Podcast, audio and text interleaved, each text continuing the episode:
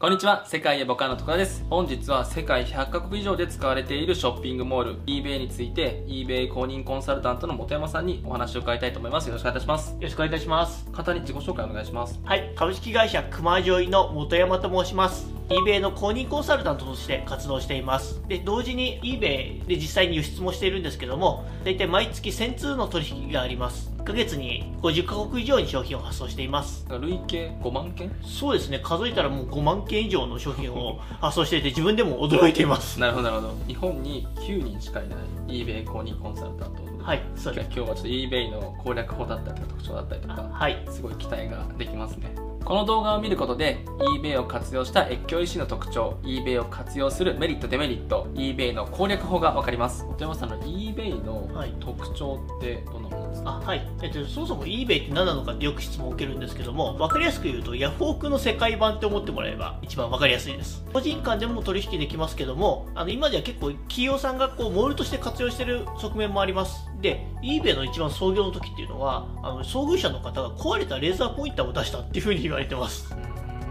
3つ大きな特徴があるっていうふうに聞いたんですけどなんかどんなものがあるんですか？1つ目があの世界中の人と取引ができるということ。で2つ目に、まあ、タイトルの付け方だったりとか風ができるってことですね。3つ目が何か困った時に間に eBay が入ってくれる、まあ、仲裁をしてくれるっていうのがあの大きな特徴になります、うんまあ、1つ目の全ての国の方と取引ができるっていう話があったと思うんですけど具体的にどんなことなんですか？実際今まで送った国、まあ、探してみると大体100カ国を超えるんですね、うん、だからすごいいろんな国に送れるっていうのがすごい特徴です。そこがすごいあの eBay の一番楽しいって私はあのお伝えしてるところです、まあ、eBay を利用してる人っていうのはあの1年間に1回でも買い物をしたことがある人は今1.8億人というふうに言われています。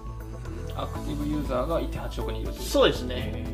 2つ目の工夫でその売れ方が変わるっていうのはどういうことなんですか？あはい。例えばアマゾンをあの見てもらうといいんですけどもアマゾンはあの商品に対してあの販売者はこう下にぶら下がっていくような感じだと思うんですけども eBay の場合は一つ一つ商品をあの各販売者が出品をしていきます。なのでタイトルとかあの画像で結構見せ方が変わっていくのでそこで売り上げがかなり変わっていきます、うん工夫の違いがある、ね、工夫の違いがありますね。えっと、3つ目の困ったことがあった時に eBay が仲裁に入ってくるっていうのはどういうこと？あはい。例えば商品が届かないかったりした場合にでも追跡番号上届いてるよってケースはよくあるわけですね、うん、そうした場合には eBay が間に入ってくれていや商品は届いてますよっていう販売者の方に言ってくれます、うんで逆にあの購入者側としてもあの商品が届かないだったりとかあと例えば輸送中に壊れてしまったりだとかそういった場合にはあの eBay にあの、まあ、申し立てをすることによって販売者の方に連絡して、まあ、返金をするっていうようなこともできます。なのでバイヤーからすると独自サイトと比べて安心して取引できるあのマーケットプレイスになっていると思います。なるほど。直接取引だと、まあね、言った言わないとか、うん、売れた売れないって届いたねっていう話で、まあ、そのセーラー自体の評判悪くなっちゃったりとか、うん、バイヤー自体が泣き入れしなかったりとかしなきゃいけないですけど、まあ eBay っていうプラットフォームが乗っかってることによって、まあ、評価っていうのも紐づいてますし、はい、お互い建設的な会話できるっていうのはいそうですね。先ほど、えっと、eBay の特徴だったりとかメリットについて伺ったんですけど eBay のデメリットみたいなところってあったりするんですか？はい、えっと、3つ挙げまして、うん、1つ目がモールなのでちょっと独自性が出しづらいってありますよね。で2つ目がブランディングがやっぱり難しい。で最後はやっぱしプラットフォームのルールに従う必要があるっていうのがやっぱしあのデメリットとしてあると思います。3つあると。はい。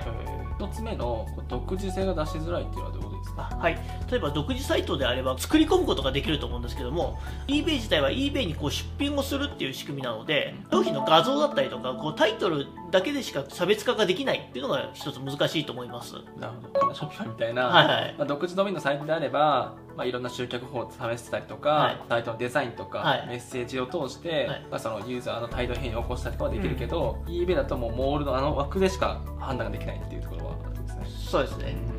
え2つ目のブランディングが難しいっていうのはどういうことですか？はい、自社サイトとか独自サイトであればこのお店から買ったよっていうのがすごいあると思うんですけども eBay だと結局どこから買いましたかっていう時にやっぱし eBay から買いましたしかならないっていうのが結構難しいなっていうふうに思います。まあ、本山さんから買ったっていうよりはモールの名前が出てきちゃいますよね。そうですね。どのアカウントから買ったっていうよりは Amazon から買ったとか eBay から買ったっていうふうになっちゃいますよね。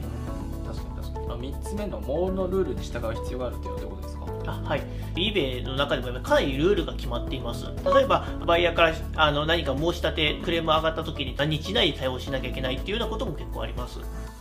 バイヤーとのやり取りなんかで時間も少ないので、やり取りをやってる間に、間に eBay が介入してくることもありまして、なので時には不条理なんだけど、やっぱり返金しなきゃいけないっていうことも発生します。まあ、多少こうモールなんで、バイヤー側に eBay もちょっと寄りになってるんですね。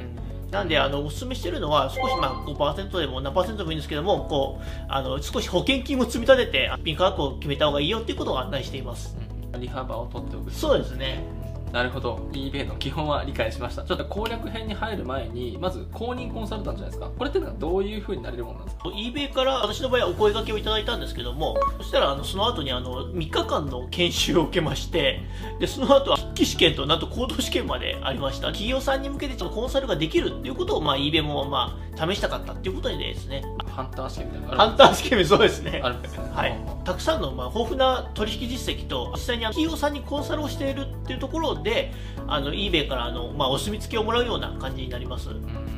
越境 EC ってどんどんどんどん盛り上がってるところだと思うんですけどもそういった時にこう企業さんが誰に相談したらいいのかって困ると思うんですね。で特に eBay はすごくあの頻繁にルール改正もありますしあの独自の取引ルールも存在するので eBay としてもこの人に頼ったらいいよっていうのをまあ決めたっていうような感じでございます。なるほど。eBay で請求しやるんだったら俺に聞けと。そうですね。はい。それなんかコンサルとかも受けられてるそうですね、はい。導入支援もやったりとか、あとまあ、実際やって飲み悩んでる場合もぜひお声掛けいただきたいですし、eBay 始めてみたいけれど、なんかちょっとお試しでやりたいなっていうのが企業さんがいらっしゃいましたら、うん、テスト販売みたいなこともやってますので、まあ、まずこの商品売れるかどうかまず見ていただいて、そこからこう、じゃあアカウント作ろうかっていう流れに行ってもいいかなっていうふうに思います。なるほど、まあ、概要欄とかにちょっとます、あ、そうですね、はい、ぜひぜひ。まあでもそれって試験を受ければなれるわけではないんですよね。そうですね、あの基本的には今 eBay さんからお声掛けをいただいて上がるものになります。豊富な実績がないとそもそも声がかからないと。そうですね。実績がないと全然お声掛けはされないですね、えそんな豊富な経験と実績のある本山さんに今日何個 eBay の攻略法を伝えていただけるんですか？はい。あの今日は5つあの攻略法を持ってきましたのであのぜひお伝えしたいと思います、はい、えっと、1つ目はあのニーズが顕在化している商品を売ることです。2つ目は出品できる枠を広げていくということです。3つ目は評価を稼いでいくということです。4つ目は利益が残る価格設定をしていくことです。5つ目はバイヤーとのコミュニケーションをしっかりとるということです、えっと、まず最初にニーズが顕在化されている商品を売るっていうのを挙げたんですけどもバイヤーさんからすると、商品を検索しなければ、あの、我々の商品にたどり着かないっていうことがあります。なので、バイヤーさんがこう、求めているものを、まあ、載せる必要があります。なるほど。ただ、徳田アパレルショップの T シャツは、そもそもニーズが顕在化されてないとか、知られてないから売れない。だけど、ね、エヴァンゲリオンのフィギュアとかだったらもう売れるみたいな。ブランドが海外の人にも知られてるような、例えばそれこそドラゴンボールだったりとか、まあ、それワンピースだったりとか、そういうのは、あの、相手も検索してくるので分かると。で、それ以外にも、例えば、日本の着物、例えばジャパニーズトラディショナルとかっていうワードでも検索をしてくるので、えっと、バイヤーが探してくる商品じゃないと、出しても商品は売れないっていうことになります。どの商品が売れるかみたいなのをこう見れたりとか、検索ニーズみたいなの調べたりできるんですか？あ、eBay においては、あの、誰でも売れてるものを検索することができます。そうすると型番とかなんかこうガンダムでもマスターグレードとハイグレードと何々グレードってあるじゃないですか。あんな感じで同じプラモデルでもこれだよねっていうふうにちゃんと型番とか入れないとタイトル付けが結構大事ですよね。そうですね。タイトル付けはすごい重要で要は検索してもらえるワードを入れなきゃいけないわけですよね。先ほどの話は例えばガンダム例えば、えー、まあ MG 何分の何の何々っていうふうにしっかりワードを入れていく必要があります、で最後はあの、まあ、フロムジャパンとかってつけるとこう日本からの出品だなっていうことも分かるのであのおすすめしています。そんなテクニックもあるんですね。はい。タイトルの工夫の仕方で状態とかが分かるみたいなんですけどそれってどんな表現があったりするんですか？はい。タイトルの付け方ってそれこそ販売者によっていろいろ工夫ができるんですけども、うん、例えば送料無料とかって出す場合には例えば free shipping っていうような言葉を入れたりあと略すと F slash S とかっていうような書き方もよくされます、うん中古商品の場合は結構コンディションをタイトルに入れてあげると分かりやすいです。例えば一番本当にあの、まあ、綺麗なものだと、まあ、ミントっていう風な言い方をするんですけども、でそこからミントがあって、 excellent があって、 very good があって、 good があって、で、まあ、一番低いのでやっぱジャンクのような言い方もします。客さん側もあこれジャンクだなって考えるのとミントだなって買うのと満足違いますもんね。そうですね。なんでまあおすすめしてるのは1ランク2ランク下げてあの一応書いといた方がいいなって話をしていまして。なのでお客様の期待以上のものが来たらやっぱ喜ぶわけじゃないですか。確かに確かに。格付けとしてはちょっと低めで出してあげるのがおすすめしています。なるほど。評価にもつながるテクニックなんです、ね、そうですね。2番目には出品枠を広げる必要があるっていうお話をしたと思うんですけども eBay ってドラクエみたいだなっていうふうに思っています。eBay の一番の特徴なんですけどもあの出品枠っていう考え方があります。で最初アカウント登録した状況だと数十品しかあの商品を出品することができません、eBay Japan に法人登録をすると100品程度からスタートすることもできるんですけども少しずつ経験値を積む必要があります。eBay が何を大切にしてるかというとそこで実績を積んでくださいということを言っています。ドラクエみたいにレベル上げしろとはいそうですねあの出品して商品が売れていってどんどんどんどん実績を積んでいくことで出品枠が広がっていくので、数日内でそこに満たせば、まあ、こうどんどん売買ゲームであの増えていきます。なので、まあ、最初100であったら次はまあ200、400っていう風に上がっていくんですけども、まあ、その中であのセラーパフォーマンスっていうのが結構重要で、高いものが維持できてないとなかなか綺麗に上がっていかないです。どんな種類のパフォーマンスとかですか、はい。えーと、一番上があのトップレイティッドセラーなんですけどもで次があのアボーブスタンダード、まあ、普通よりちょっと上。で一番下がビロースタンダードっていうふうになります。これ3種類あって、はい、それはなんか何がきっかけで評価されるんですか？はい。何か問題が起こった時に eBay が介入してくれるっていう話があったと思うんですけども、まあ、返答せずにほったらかしにしてたりとか、商品をキャンセルしたりとか、積み重なっていくとビロースタンダードに落ちることになります。ビロースタンダードになるとすごく大変で、あのまあ出品枠が逆に減らされたりとか、販売手数料も実はちょっと上がったりとか、検索順位にもかなり影響してくるので、一旦そこになってしまうとなかなか抜けにくいっていうのもすごい難しいところです。しっかりこう誠実に対応しておけば枠も広がるし、トップレイティッドっていう形で評価もされるしっていうところなので、はい、仕組みとしてセラーとバイヤーが直接こうちゃんとしっかり向き合うっていうふうになってるってことですよね。そうですね。あの評価を集める必要があるっていうふうに伺ったんですけど、100件売ったら何割ぐらいつくもんなんですか？はい、えっ、ー、と、うちの場合だと大体4割5分ぐらいなんですけれども、バイヤーに結構メッセージを送ることもできるので、フィードバックくださいって言うと結構くれたりします。なので、これまで5万件以上取引されてるってことは、まあ、2万件とか、そのぐらいは評価がついてるってことですね。そうですね。まあ、確かに、あの、バイヤーの立場からすると2万件取引してたら安心できますよね。eBay ちょっと面白いのが、あの評価の横に星マークがつくんですね。あの少しずつこう色が変わってくるんですけども、1万件超えると実は流れ星になるんですね。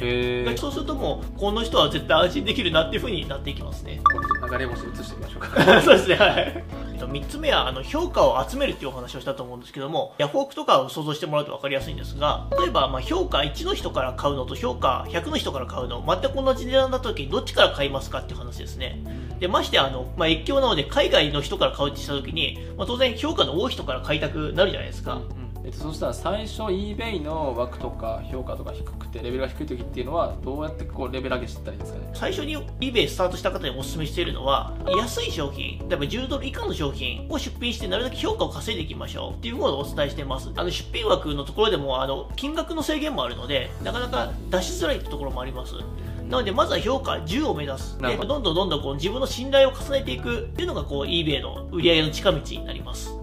なるほど。確かに、メルカリとかでも、評価ゼロの人から AirPods とか買ったら怖いですもんね。まあ、怖いですよね。安心できるところから買うっていうところで、また高級品とか特にね、もう評価のレベルによっては売れる売れないと変わってきそうですよね。高級品を売ってるところでも、もう安い商品を探していただいて、うん、まずは評価を稼ぐってことをしていただきたいなっていうふうに思います。なるほど。スライム的なやつをいっぱい倒して、そうですね。倒してレベル上げして、はい、評価上がったら100ドルとか、そうですね。はい、商品を売らないと、そもそも効率が悪いよって話なんですね。そうですね。なので、まずはとにかく評価を稼いでいく、まあ、フィードバックを稼いでいくということが重要になってきます。なるほど。4つ目は、利益が残る価格設定をしましょうというところです。モールなので結構手数料ってたくさん取られてしまいます。で、100ドルの商品を売るとした時に、えっと、eBay の手数料が、ね、10%取られます。で、その後に、PayPal っていうカード会社みたいなもんですよね。そこで大体4%取られます。大体ドル建てでもらうので、それを円に変換する。そこで大体3%。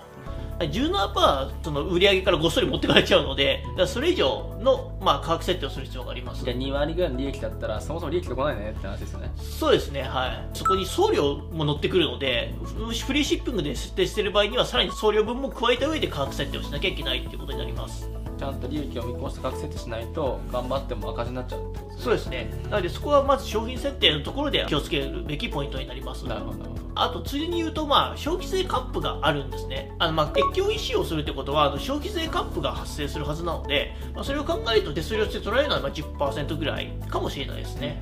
まあ、消費税カップについてはこう税理士さんとかに相談してくださいそうですね、はい。はい、最後5つ目なんですけども、あのバイヤーとのコミュニケーションを大切にするっていう話をしました。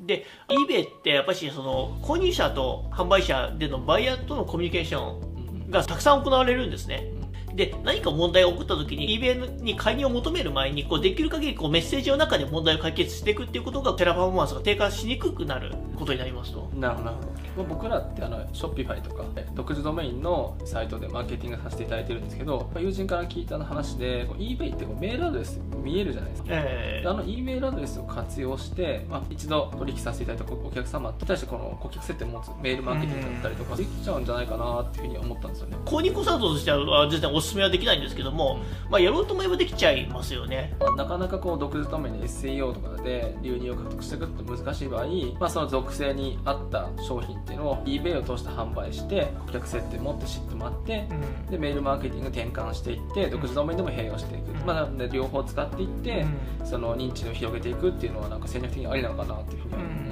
結構実際にアパレルさんの事例なんですけども、ホームページに2つ併記されてるんですね。自社サイトの英語版とあと eBay のストア版とどっちか好きな方で買ってくださいっていうふうに結構書かれています、独自ドメインで買うのが不安な人っていうのはまず eBay で買ってもらって、で、まあ、そこから慣れて独自ショップの方に、まあ、行くっていう流れも結構できると思いますので、まあ、両方開発していただいて、プランを選ばせてあげるっていうのはすごい重要かなっていうふうに思います。逆に独自ドメインから eBay とかに流すっていう、そのそこのモールでしか買わない人の属性もいるから、そういうのもあるってことですね。そうですね。まあ、いろいろ攻略法を教えていただきありがとうございます。ニーズが顕在化した商品を売るっていうところで、世界中と取引できるってところなんですけど、今って eBay 始めるとしたらどんなものが売れるんですか？はい。海外にも認知されているメーカーだったりとか、キャラクターだったりとか、アニメタイトルとしてあの出てるものがやっぱし大きいです。うん鬼滅の刃。あもうそうですね。やっぱり最近話題なのでやっぱり商品出たりしますね。なるほど、はい、そういったそのタイトル以外にも例えば日本のメーカーの剪定バサミとかも売れますしで最近だと家需要の商品も結構売れてます。結構最近はパズルが売れたりするんですね。例えばディズニーのパズルだったりとかあと日本独特だと思うんですけども純白地獄っていう真っ白いあのパズルがあるんですねどうやってパズルするのか私もわからないんですけどもそれは結構3月とかで動きましたね。おうち時間を充実させるために純白地獄を買うと。はい。そういったアニメとかフィギュアとかの人数が顕在化しているものだったりとかあとはアパレルとかもれるそうですね。はい。ちょっと可愛い系のアパレルでも認知されてるものだったりとか、あ、あとはもちろん日本の昔のもの着物とかもそうですし、昔のの日本の工具とかも売れますし、砥石なんかもうちはよく売ったりします。砥石？包丁とかを。あじゃあ包丁も売れるんですか？包丁も売れますね。はい。まあ私刃物送れない国もたまにあったりするのでそこは気をつけなきゃなんですけども。じゃあ一般的にジェトロとかで出している越境石で売れるものみたいなところは、はい、eBay でも売れる可能性が高いってことですかね。そうですねはい。じゃあジェトロの URL も入れておきましょうか、概要欄に。そうですね。はい、はい、分かりましたなかなかいろいろとこう奥が深い eBay 事情ですね。ご説明いただきありがとうございました。ありがとうございました。はい。本日は eBay 公認コンサルタントの本山さんに、まあ、貴重なお話を伺いました、えー、お時間いただきありがとうございました。ありがとうございました